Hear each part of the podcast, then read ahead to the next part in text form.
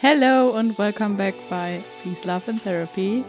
Und es ist endlich mal wieder Zeit für eine Solo-Podcast-Folge. Und zwar zu dem Thema, wann macht es Sinn, die Beziehung zu öffnen, beziehungsweise wie funktioniert das überhaupt, wie kann das funktionieren und wann ist es vielleicht auch nicht Zeit, an eine Öffnung der Beziehung zu denken. Tatsächlich kamen dazu jetzt schon öfter mal Fragen von euch, auch wenn, würde ich mal behaupten, der Hauptteil meiner ähm, Community, wenn ich das so beschreiben kann, das klingt ein bisschen weird, aber naja, nehmen wir einfach mal das Wort, äh, würde ich sagen, jetzt vielleicht auch noch nicht so viel Berührungspunkte mit dem Thema offene Beziehung hat oder hatte. Kommen trotzdem immer wieder Fragen, weil ich ja teilweise auch ähm, von meiner eigenen mittlerweile offenen Beziehung teile, weil ich da unter anderem auch ähm, ist das Normal-Podcast von Zeit Online drüber geredet habe. Und manchmal ist es auch in meinen Paar-Coachings Thema. Und ich möchte jetzt einfach mal ein paar Gedanken dazu teilen. Natürlich ist das absolut nicht die Wahrheit, sondern nur meine persönliche Perspektive und einfach das, was ich ja, aus eigener Erfahrung teilen kann, was ich aus Beobachtungen ableite. Und ja, also viel Spaß bei diesen Inhalten.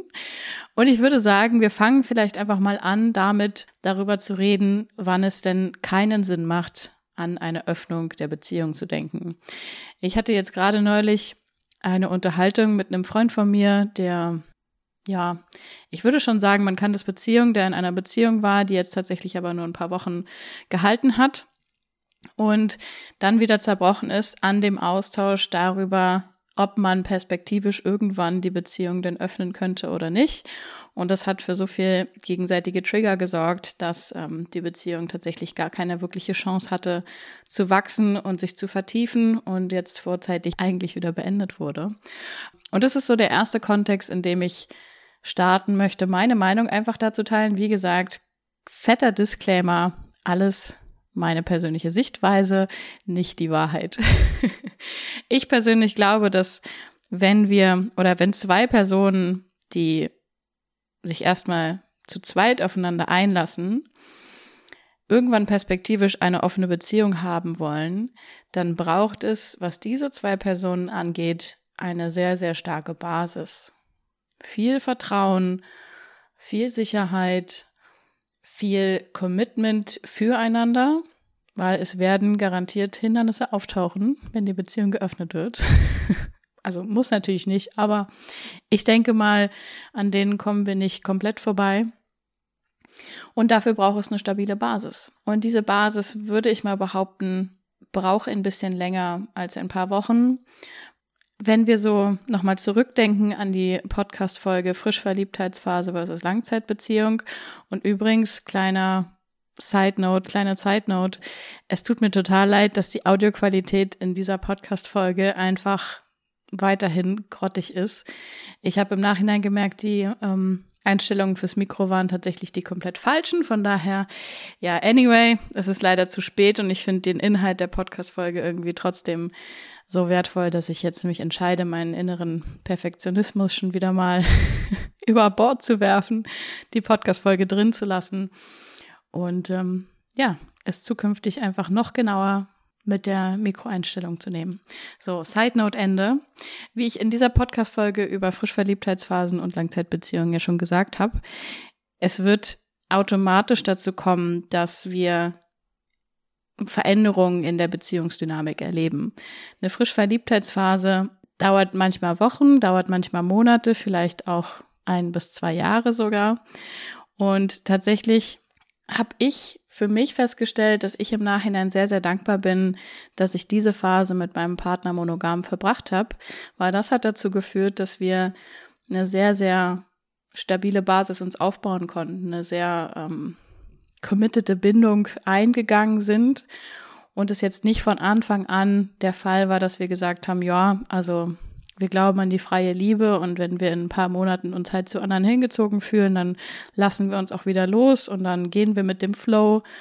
Das ist ja auch eine total schöne Einstellung, wenn beide von Anfang an dieses Mindset mitbringen und sagen, hey, wir wollen von Anfang an niemanden einschränken, wir wollen von Anfang an alles offen gestalten dann geht damit aber, glaube ich, auch ein bisschen an diesem ganz tiefen Commitment verloren, was uns, glaube ich, teilweise auch so durch extrem harte Phasen einer Beziehung, und ich glaube, die, werd, die werden früher oder später in jeder Beziehung auftauchen, was uns da durchtragen kann.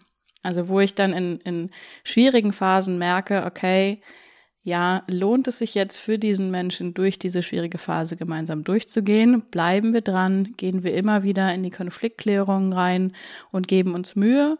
Oder sagen wir, ach nö, eigentlich ist mir meine Lebenszeit zu schade dafür. Ich ähm, flowe jetzt woanders hin, wo ich gerade glücklicher bin, wo es leichter geht, wo ich ähm, wieder mehr Excitement erfahre. Ja, und wo ich wieder neu, frisch verliebt sein kann dann könnte ich mir gut vorstellen, dass solche offenen Konstrukte, sage ich mal, auch im ein bis zwei Jahrestakt oder im Monatstakt halt zu Partner, Partnerinnenwechsel führen, was auch überhaupt nicht schlimm ist. Also no judgment at all. Aber ich darf mir, glaube ich, vorher als Individuum bewusst machen, was möchte ich denn? Und ich glaube, die meisten wollen so eine Eier, nee, nicht was heißt die meisten. Das ist eine krass pauschalisierende Aussage, Laura, nimm die zurück.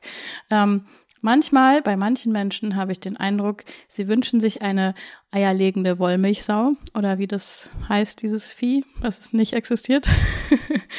Und sie wünschen sich eine Beziehung, die sowohl total intim ist, total in die Tiefe geht, totales Commitment und totales Vertrauen mit sich bringt und gleichzeitig aber die größtmögliche Freiheit und die größtmögliche Selbstbestimmung und das am besten von Anfang an. Weiß ich nicht. Weiß ich nicht.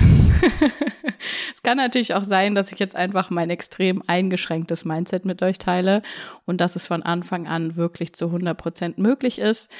In meiner Beobachtung machen viele aber andere Erfahrungen. Und ich glaube, dass jede Phase das eigene Timing hat. Also vielleicht braucht es erstmal eine Stabilisationsphase, eine Phase, wo das Vertrauensglas aufgefüllt wird, das Sicherheitsglas, das Stabilitätsglas. Ähm, witzig, jetzt habe ich eine Metapher aus meinem Seminar genommen. Also da rede ich immer von Bedürfnisgläsern, die aufgefüllt werden oder leer sind. Also quasi da das Vertrauen darf wachsen, Sicherheit und Stabilität dürfen in die Beziehung kommen. Und dann kann man sagen, okay, jetzt haben wir ein stabiles Fundament, auf dem wir aufbauen können und sagen können, gut, aus dieser Sicherheit heraus, aus der, aus dem Vertrauen heraus wollen wir den nächsten Schritt machen. Und der nächste Schritt könnte sein, in kleinen Steps vorzugehen, oder der nächste Schritt könnte sein, hey, wir machen uns eine Vision von dem, wo wir mal hinkommen wollen. Also in welche Richtung soll sich das entwickeln? Soll das möglichst auf körperliche Freiheiten ausgelegt sein, dass man sich halt körperlich mit anderen ausleben darf?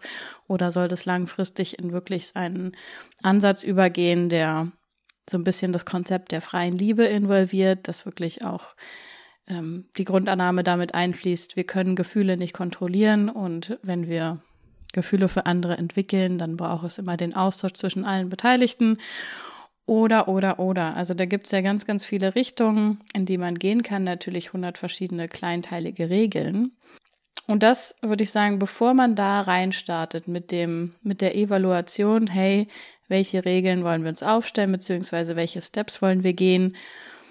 Vielleicht will man ja auch die gemeinsame Regel in Anführungsstrichen einführen, dass es keine Regeln gibt. und dann halt im Prozess immer schauen, wie geht's allen Beteiligten und was machen wir mit der Situation. Ich würde aber sagen, in Klammern, das erfordert sehr, sehr viel kommunikative Skills und sehr, sehr viel Selbstreflexionsskills. Mm. Ja, und wenn ich mich jetzt zum Beispiel dazu entscheide, in kleinen Steps vorzugehen, dann würde ich bei der nächsten How Not to Do Sache darauf eingehen, dass es meiner Meinung nach nicht von wirklicher Dauer und von wirklicher Tiefe zeugen kann, beziehungsweise nicht für so viel Tiefe und für eine Langfristigkeit sorgen wird, wenn wir diesen Don't Ask, Don't Tell Ansatz fahren. Also das ist tatsächlich in offenen Beziehungen auch eine beliebte Methode, einfach zu sagen, hey, wir ähm, wollen uns die Freiheiten gönnen, aber wir wollen davon nichts wissen Und ja, dann wird halt einfach gemacht, was gemacht wird, aber da wird nicht drüber geredet. Tatsächlich glaube ich, das funktioniert gut in Beziehungen, die generell eher ähm, ein bisschen distanzierter von Anfang an vielleicht sind, wo Menschen auch nicht unbedingt zusammenleben oder unter, wie gesagt, unter einem Dach zusammenleben, vielleicht auch nicht unbedingt Kinder zusammen haben, mh, hm, sondern halt eine zwar eine Beziehung, eine committed relationship führen, ähm, allerdings von Anfang an gesagt haben, wir wollen ein bisschen uns quasi gegenseitig den Raum lassen. So, da denke ich schon, dass das funktionieren kann. Und äh, ja, wenn es sich jetzt allerdings um eine Beziehung handelt, wo vielleicht schon Jahre der Monogamie vorher Teil der Beziehung waren, ähm, in denen beide Menschen zusammenwohnen, in denen vielleicht beide sogar Kinder zusammen haben, dann würde ich sagen, dieser Ansatz mit, wir erlauben uns jetzt plötzlich alle Freiheiten, aber wir reden nicht darüber, der könnte tatsächlich dann äh, neue Probleme mit sich bringen, die vielleicht auch auftreten, wenn wir über alles reden. aber gerade im Sinne der Sicherheit und des Vertrauens braucht es vielleicht auch da vorher ein, eine klare Absprache, ein klares Commitment, wie viel wollen wir miteinander teilen und wie viel wollen wir vielleicht dann oder was wollen wir konkret nicht wissen. Mm, jetzt habe ich sehr, sehr viel darüber geredet, was meiner Meinung nach nicht funktioniert. Also vielleicht ähm, zu schnell der Beziehung zu viel zuzumuten oder zu schnell zu sagen, wir gönnen uns alle Freiheiten, aber wir erzählen uns nichts darüber. Wie kann es denn jetzt funktionieren? Ich glaube persönlich, dass es super, super, super individuell ist, weil keine Beziehung der anderen gleicht, weil immer zwei ganz individuelle Charaktere aufeinanderstoßen wahrscheinlich. Oder vielleicht auch drei oder vier, je nachdem, in was für Beziehungskonstrukten man dann irgendwann landet. Und deshalb müssen eigentlich in jeder Situation alle Beteiligten für sich schauen, was ist es, was ich brauche und was stelle ich mir langfristig vor. Ähm, wenn wir jetzt aber von der ganz klassischen monogamen heterosexuellen Beziehung ausgehen und das sind vor allem die Fragen, die ich in letzter Zeit bekommen habe. Hey, wir sind monogam, wir waren immer monogam. Ähm, es handelt sich um einen Mann und um eine Frau. Bei uns ist manchmal das Thema offene Beziehung irgendwie aufgekommen, aber wir haben es noch nie ernsthaft betrachtet. Dann würde ich sagen, ich teile einfach noch mal ein paar Ansätze, die uns geholfen haben. Und ihr könnt schauen, was ihr daraus macht, weil es ist ja sowieso eine sehr individuelle Geschichte.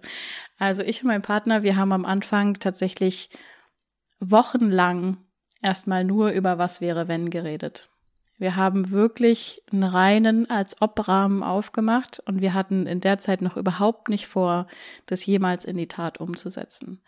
Natürlich ist es fernab der Realität, wenn man sich einfach nur in so was wäre wenn Szenarien begibt. Da kann man jetzt noch nicht hundertprozentig sagen, ob das wirklich dann die eigenen Trigger sind, die getroffen wird, also die getroffen werden würden, wenn man das jetzt in die Praxis umsetzt. Theorie und Praxis sind da nochmal zwei unterschiedliche Paar Schuhe. Allerdings hat uns das geholfen, uns überhaupt erstmal an den Gedanken an sich zu gewöhnen. Also wir haben zum Beispiel angefangen, darüber zu reden, wen wir außer uns gegenseitig aus unserem Umfeld noch so attraktiv finden. Und wenn wir dann bei diesen Unterhaltungen gemerkt haben, okay, ich kann das viel besser hören, als ich dachte, oder ha, da triggert mich gerade was, haben wir darüber geredet, was das genau war, was das mit uns gemacht hat. Also erstmal haben wir ganz, ganz, ganz, ganz viel in der Theorie geredet und geschaut, wie gelingt es uns, zumindest erstmal auf dieser theoretischen Ebene mit unseren gegenseitigen Triggern umzugehen, mit unseren gegenseitigen Wünschen und Fantasien vielleicht auch umzugehen. Und dann haben wir in ganz, ganz, ganz, ganz kleinen Steps gestartet und gesagt, wir machen einen Experimentrahmen auf. Nicht mehr so ein Als-Ob-Rahmen, sondern ein Experimentrahmen, zeitlich begrenzt auf drei Monate, in dem wir einfach mal gucken, was passiert, wenn wir uns für Dates mit anderen Menschen verabreden.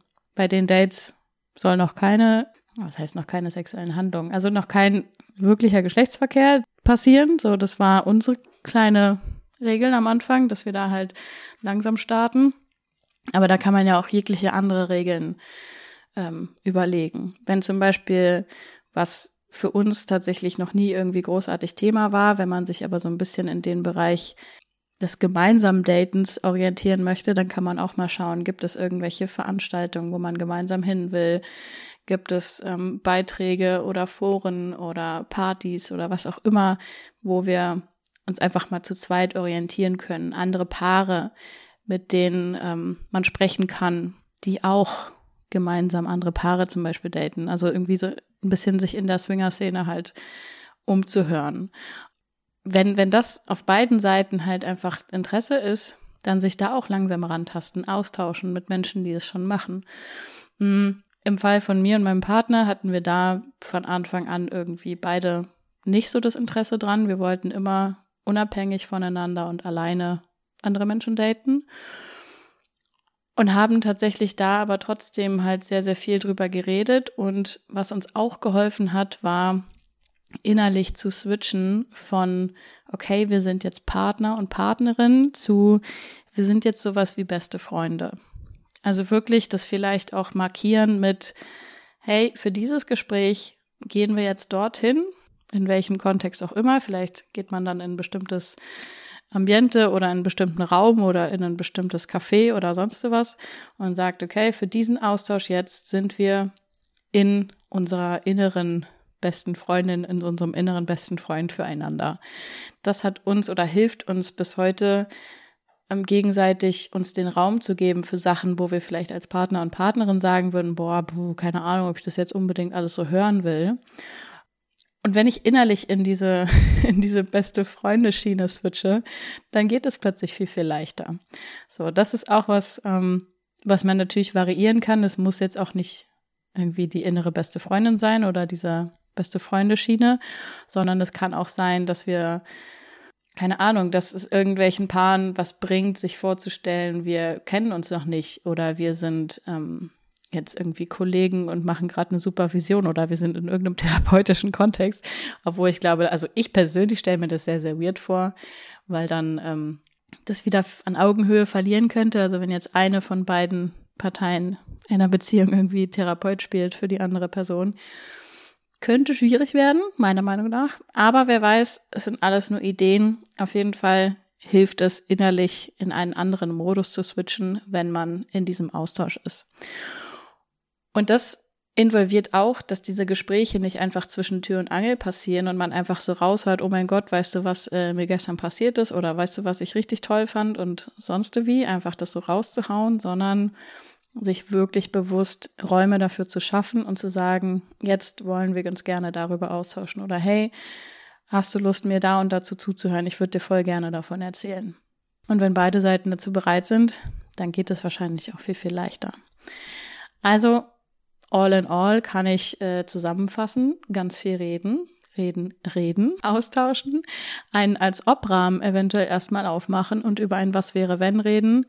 Wenn man startet, einen Experimentraum aufmachen und in kleinen Steps gucken, wie fühlt sich das an und dann immer weiter und weiter gehen und im Prozess sich Räume schaffen, um in den Austausch zu gehen, um füreinander da zu sein, um vielleicht auch gegenseitig den Raum zu geben, hey, was triggert dich gerade, was sind deine Grenzen, wo kannst du vielleicht auf mich zukommen, wo können wir aufeinander zukommen, wo kann ich auf dich zukommen. Das klingt jetzt alles natürlich irgendwie so nice and smooth, wenn ich das hier so formuliere. Im Fall von mir und meinem Partner war das nach zwei Jahren monogamer Beziehung jetzt ein dreijähriger Prozess, den wir bis heute gegangen sind, um tatsächlich an einem Punkt anzukommen, an dem ich behaupten kann, natürlich mit Vorbehalt, dass wir es geschafft haben, uns etwas aufzubauen, was tatsächlich genau dieses stabile Fundament hat, wovon ich anfangs geredet hat, hab und gleichzeitig uns ermöglicht, wirklich sehr, sehr frei miteinander zu sein, ähm, in diesem beste Freunde-Modus zu switchen und uns gegenseitig zu erzählen, was wir erleben. Wir haben allerdings auch festgestellt, dass es ein zu viel an Details gibt, was man miteinander teilen kann und dass irgendwo Privatsphären auch gewahrt werden wollen. Und ja, wir haben uns da natürlich mit sehr, sehr viel holprigen Hindernissen so ein bisschen vorgearbeitet und rangetastet. Allerdings glaube ich, dass das noch viel, viel holpriger gewesen wäre, wenn wir das aus einem Mangel heraus gemacht hätten. Also wenn wir aus einer Position heraus, in der wir unzufrieden gewesen wären mit der Beziehung, gesagt hätten, hey, um die Beziehung zu retten, öffnen wir sie jetzt oder weil wir mit unserer Sexualität unzufrieden sind, öffnen wir jetzt, damit wir sie mit anderen ausleben können oder weil wir uns unsicher sind, ob wir wirklich Partner und Partnerin bleiben wollen, probieren wir es jetzt mal mit einer offenen Beziehung. Das, glaube ich, hätte den gesamten Prozess noch viel, viel, viel, viel schwieriger gemacht. Ähm, und das würde ich tatsächlich, also klar, das Leben kommt, wie es kommt und man kann es manchmal nicht vermeiden, aber das würde ich tatsächlich niemandem empfehlen, aus diesen Motivationsgründen eine Beziehung zu öffnen, weil dann die Hindernisse und die Trigger, die so auftauchen werden oder auftauchen könnten, wahrscheinlich noch ein bisschen mehr reinhauen. Weil es ja nicht nur persönliche, ja, sag ich mal, Erinnerungen vielleicht sind oder Prägungen, die da getriggert werden, sondern weil auch die aktuelle, akute Beziehung permanent wieder ans Wanken geraten kann, wenn ich halt aus diesen Gründen die Beziehung öffne. Ja, so viel erstmal zu meinen Gedanken. Ähm, ihr dürft mir sehr, sehr gerne weiterhin noch viele Fragen stellen. Und vielleicht gab es ja schon mal jetzt einen ersten Impuls, eine erste Idee, vor allem how not to do an open relationship. Aber vielleicht gibt es auch ein paar Punkte, die ihr mitnehmen könnt für entweder eine Öffnung der Beziehung oder generell für ein offeneres Miteinander, was das Kommunizieren angeht, weil ich glaube, damit steht und fällt alles. Wie so oft.